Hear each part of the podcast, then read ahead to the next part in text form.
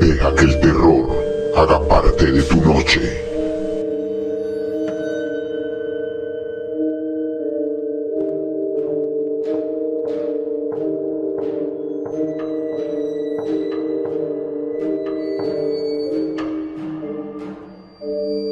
Sucesos. El retrato.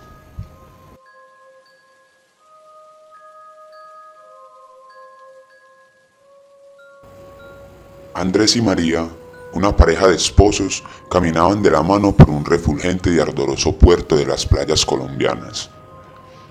Estaban en esa etapa de la vida en la que, sin pensárselo muy bien, la felicidad parecía perpetua y las cosas no podrían estar mejor. Andrés tenía un buen trabajo. María había sido aceptada en la mejor universidad del estado, en Bellas Artes. Y su pequeño hijo Alex cada día lucía más rezogante e intrépido.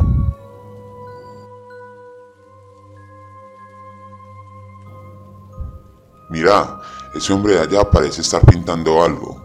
Sabes que me encanta el arte callejero, sugirió María a Andrés, convenciéndole mientras le mordía el lóbulo de la oreja izquierda.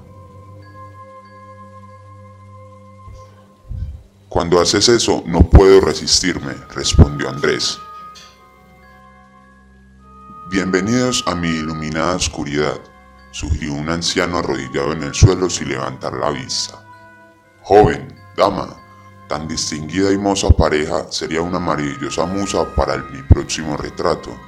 ¿Son tan amables de ser mis modelos vivos? preguntó. Oh, claro que sí, sería un gran honor. María interrumpió sus palabras cuando el anciano levantó la cabeza y mostró sus ojos grises. No había que ser médico para saber que estaba ciego.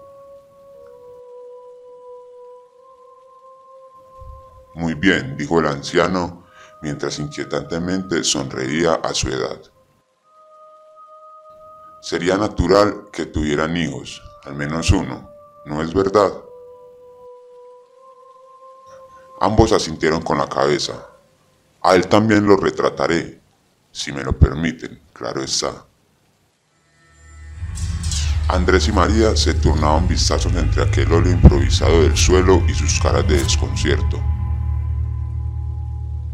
Lentamente, como una serpiente, este desconcierto mutaba de piel para convertirse en horror al notar que aquel hombre estaba ciego.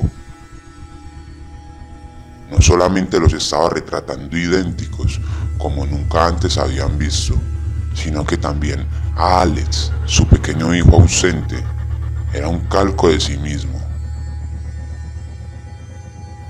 Y bien, ¿cómo les ha parecido? Disculpen la tardanza, pero no quería escatimar detalles. Espero que no les haya molestado tomarme la osadía de retratar al perro. Sé que lo quieren mucho, exclamó el hombre luego de terminar la oreja de Bristol, el perro de la familia. Tampoco se encontraba allí. Andrés y María sintieron pavor, pero fascinación a la vez. María Llevaba por su amor hacia el arte y porque odiaba ser descortés, le felicitó y con mucho afán le preguntó cuánto debían por la obra. No se preocupen amigos míos, esta obra la pagarán ustedes mismos por haber sido tan gentiles de servirme de modelos, expresó el hombre, quien al terminar la frase mostró una hilera de dientes ocre, como de hiena.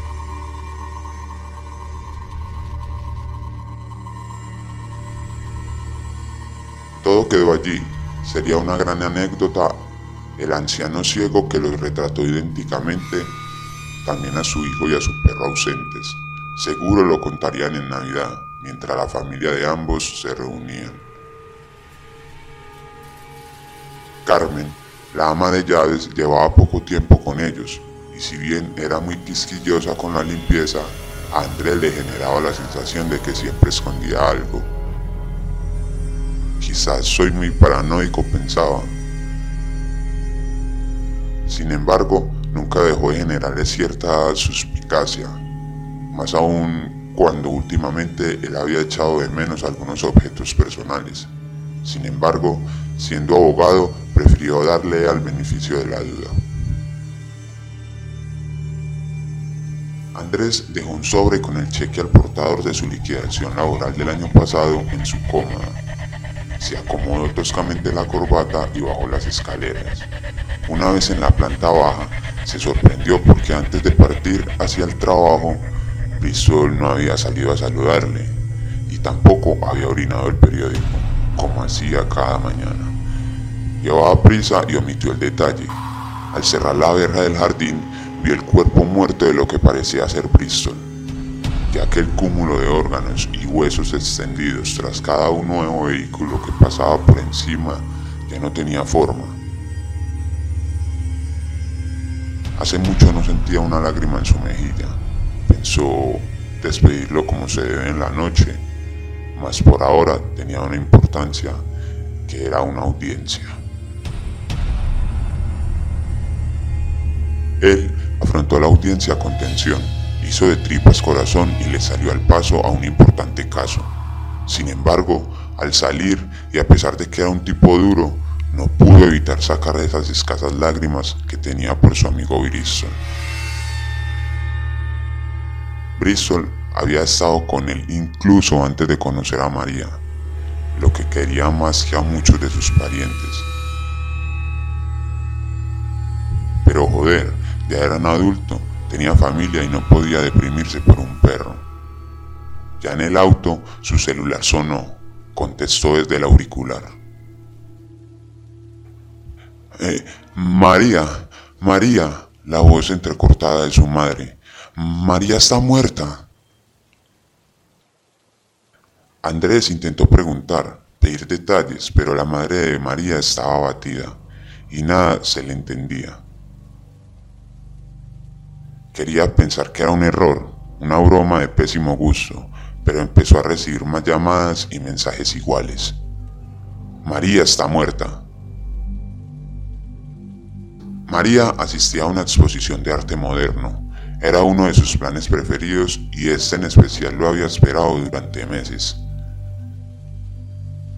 Uno de los estantes del cuadro más valioso e inmenso de la exposición luego de que una tuerca que sostenía su lado derecho reventara, se abalanzó sobre María y casi le cortó por completo la cabeza.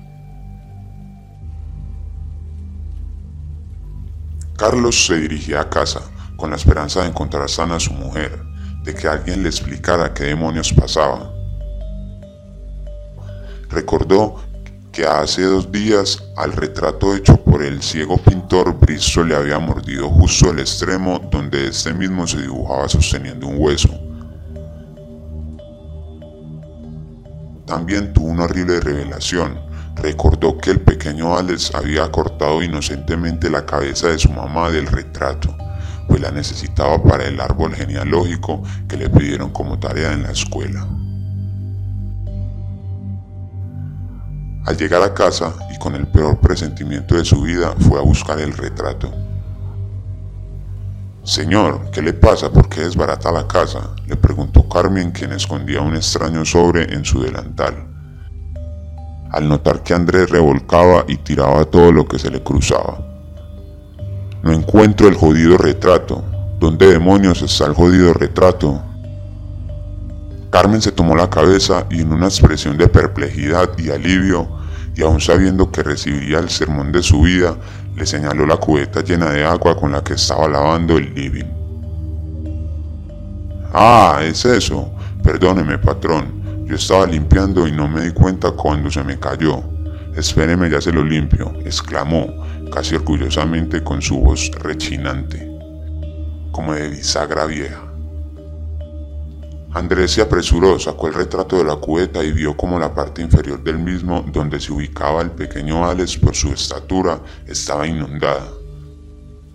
Instintivamente corrió como pensó que ya no podía correr y se asomó a la piscina para ver a Alex flotando. Sacó su blando y liviano cuerpo, lo posó en sus rodillas y lloró. Lloró desconsolado como el niño que ya no era. Después de varios segundos de llanto continuo, Andrés levantó la cabeza y notó el retrato a su costado. Maldito viejo hijo de puta, tú me hiciste esto, tú me quitaste todo lo que quería, ya no me importa nada. ¡Ah! Sus robustas manos rompió en pedazos el retrato sin notar que detrás de él estaba Carmen con un gran bolso lleno de joyas y con el sobre apuntando una 38 en su sien. El disparo traspasó el cráneo de Andrés y llegó hacia la piscina produciendo un baile tímido de ondas en el agua. En el suelo, la sangre coloreó varias baldosas. El cuerpo de Andrés seguía acurrucado sosteniendo el cuerpo de su hijo, ambos sin respirar. Ya no estaba Carmen y tampoco los pedazos del retrato.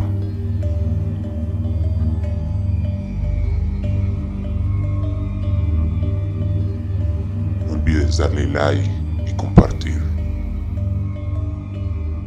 Búscanos en las redes sociales como Sucesos Podcast.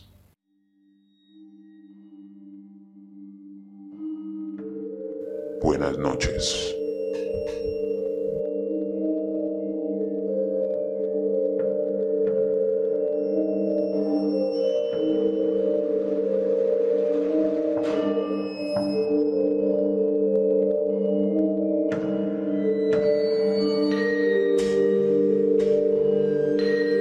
Deja que el terror haga parte de tu noche.